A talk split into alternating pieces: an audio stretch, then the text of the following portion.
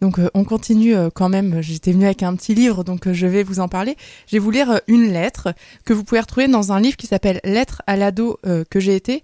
C'est plusieurs personnalités, plus ou moins connues, moi j'ai découvert plein de gens que je ne connaissais pas, qui à 25, 30, 40, 50 ou 60 ans s'écrivent à eux-mêmes, à l'ado qu'ils ont été pour se rassurer, pour se rappeler que finalement bah, la vie, même si elle a des moments compliqués, bah, va être plutôt chouette.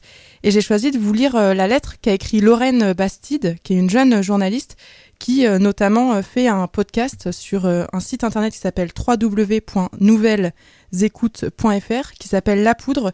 Et en fait, elle reçoit dans une chambre d'hôtel une femme inspirante, artiste, activiste politique pour une conversation intime et profonde justement sur son enfance, sa carrière et ses combats. Donc ça, c'était pour la petite présentation. Maintenant, je vous lis sa lettre. Yo Lorraine, je dis yo parce que de ton temps c'est un truc qui passe très bien même quand on habite dans le centre-ville un peu bourgeois d'une petite ville de province. Bon, comme tout le monde en 95, tu portes une casquette Kangol à l'envers, tu parles en verlan, une habitude bien relou dont je suis désolée de te l'annoncer, tu ne te départiras jamais vraiment. Et tu écoutes plusieurs fois par jour sur ton Discman la bande originale de la haine. Tu connais par cœur les paroles du titre Sacrifice de poulet, bien que la seule interaction que tu aies avec la banlieue, c'est quand tu manges au quick du centre commercial le mercredi midi, avant d'aller au cinéma voir un film avec Tom Hanks. Tu connais par cœur plusieurs scènes de Forrest Gump, et tu as pleuré pendant 15 heures après Philadelphia. À chaque fois, alors que tu commandes ton menu Quick and Toast avec sandwich gratuit, il y a un relou en survêtement Puma qui te donne du psst, mademoiselle, t'es charmante. Tu te contentes de pouffer en baissant les yeux avec ta copine qui porte le même kilt ras la moule que toi et je me permets de mentionner ta tenue puisque dans ton esprit, le lien de cause à effet entre ta mini-jupe et ses sifflets coule de source. Tu te fais siffler finalement parce que tu le cherches un peu. Et peu importe que ce soit le même kilt que Shannon Doherty dans Beverly Hills qui est ton héroïne, c'est évident que si tu portais autre chose, ça n'arriverait pas, ou moins en tout cas. D'ailleurs, tu as mis au point deux ou trois stratégies pour quand tu rentres à 21h. Tu as une sorte de châle bleu à franges immonde que tu enroules autour de tes jambes et tu fermes bien ta doudoune jusqu'au menton lorsque tu franchis les deux pâtés de maison qui séparent la part de ton meilleur ami de chez toi. Tu fais le trajet en apnée, tête baissée, presque en courant, et quand tu arrives, tu refermes la porte, tu tournes la clé et tu regardes par le Judas si personne ne t'a suivi. C'est comme ça, c'est ta vie, ça ne te viendrait pas à l'esprit de t'en plaindre. Ton meilleur pote est bien sûr skater, et quand tu marches dans la rue avec lui, il s'amuse à compter le, nombre d'hommes qui te matent ou t'interpellent sur le trajet. Des darons en costard, des ados boutonneux, des vieux libidineux. Le chiffre est vertigineux, tu en tires une certaine fierté finalement, le sentiment que tu es exactement là où, en tant que femme, tu dois te trouver. De la même façon, quand à la boum du samedi soir, tes copains du collège t'écrasent de leur paume le sein droit ou la fesse gauche en gloussant sur November Rain, tu te dis que c'est normal puisque bah, t'es une meuf, que les garçons aient ces pulsions-là envers toi. C'est normal aussi qu'au bout d'une bière et demie, on te renverse sur le canapé pour aller fourrager dans ta culotte avec des doigts sales et des rires goguenards. Et peu importe si tu n'éprouves de ton côté pas le moindre désir pour les petits zizi durs que tu sens à travers le tissu de leur lévis beige. Tu ne protestes pas parce que tu es parfaitement résigné à l'idée qu'être femme, c'est en passer par là. D'ailleurs, parlons-en d'être femme. T'as beau avoir les grandes jambes et les cheveux aussi longs qu'Hélène dans Hélène et les garçons, série dont tu seras certainement surprise d'apprendre que oui, en 2018, un spin-off intitulé Les mystères de l'amour continue de tourner sur la TNT. Bon, je t'expliquerai. Bref, voilà. T'as beau avoir fait ta poussée de croissance, la puberté t'a en quelque sorte oublié, ben ça fait bientôt deux ans que traînent dans ton tiroir des soutiens-gorge en 75A de chez Tam Lingerie que tu t'acharnes à porter sous tes t-shirts en coton blanc Morgan ultra moulant pour se tenir les deux protubérances lisses et gonflées comme des œufs au plat qui te servent de nichon. Tu as néanmoins renoncé à les rembourrer de coton comme tu faisais en cinquième, parce qu'une fois dans le vestiaire du cours de PS, une boulette de coton est tombée et que depuis le surnom de planche à pain t'es régulièrement infligé notamment sur des petits bouts de papier quadrillés qu'on te fait passer en cours de techno et que tu fourres nerveusement dans ta poche rouge de honte et d'humiliation. Ce surnom est d'ailleurs souvent employé par ces mêmes garçons qui te plotent pourtant le sein droit sur November Rain le samedi soir.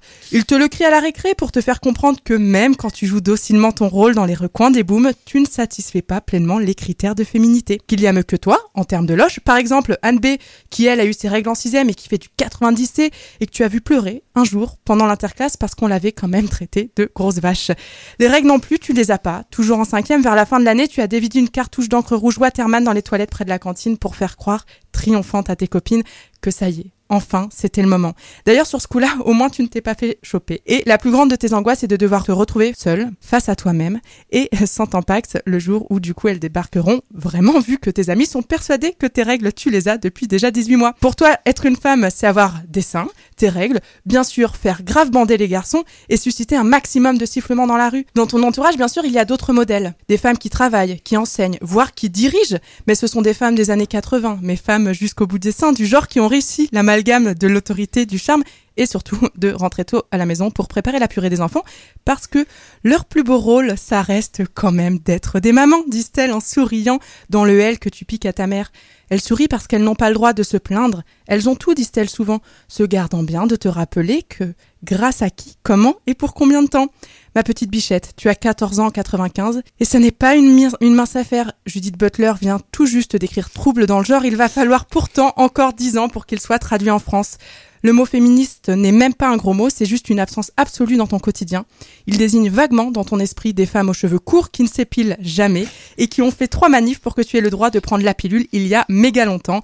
Pilule que d'ailleurs tu ne prends pas. Et franchement, meuf, si je peux te donner un conseil, renseigne-toi, ça pourrait t'éviter d'avoir à gober une pilule abortive d'ici trois ans à l'hôpital de Pithiviers parce que t'as laissé un type aux cheveux gras te grimper dessus pendant quelques secondes un soir où t'avais trop fumé. Crois-moi, commenter Candide de Voltaire en ayant son utérus qui se purge de 18 litres d'hémoglobine, euh, ce chiffre est faux, mais je ne te garantis pas, c'est la sensation que tu éprouveras, bah c'est pas l'idéal. Mais bon, qui je suis pour te dire ça? Au moins, tu ne risques pas d'oublier la capote, vu qu'à chaque fois que tu entends le mot sexe sur Fun Radio ou TF1, le mot sida suit illico, ce qui fait qu'on te parle beaucoup de préservatifs, mais littéralement jamais de contraception. Ma poulette, tu as 14 ans en 95, et même si quelque part je t'envie de vivre dans un monde où le selfie n'existe pas et où Trump n'est que le nom d'un gratte-ciel à New York, je te plains aussi un peu. Si tu avais 14 ans en 2018, tu aurais peut-être déjà entendu parler de Françoise Héritier, on t'aurait peut-être offert les culottés de Pénélope Bageux pour Noël, et du coup tu connaîtrais aussi Nelly Bly, une journaliste super badass, pardon, tu ne connais pas non plus ce mot, disons qu'elle était chambée, qui a fait le tour du monde en 72 jours en 88, 1888.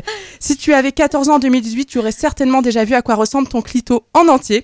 Tu aurais entendu parler de la culture du viol, expression qui te sauterait à l'esprit à chaque fois que tu tombes sur une pub Gucci dans les magazines féminins. Tu aurais croisé la notion de charge mentale et compris que ta mère, ses copines et toutes les femmes souriantes que tu vois dans elle ont des vies de merde en fait. Tu aurais vu The Handmaid's Stala, écouté Lemonade de Beyoncé, entendu parler de Shimamanda Ngozi Adichie et taper des pieds pour qu'on t'offre la copie Zara du t-shirt Dior We Should All Be Feminist à 550 balles. Ça fait environ 4000 francs, si si, je t'assure, c'est la vérité. Si tu avais 14 ans en 2018, tu aurais une tante, une mère ou une cousine qui aurait balancé son porc et qui sait peut-être que tu aurais balancé les tiens sur ta page Facebook, peut-être même que les garçons de la boum du samedi soir, ils auraient hésité avant de coller leurs zizi contre ton ventre, vu que aussi ils auraient une tante, une mère ou une cousine qui...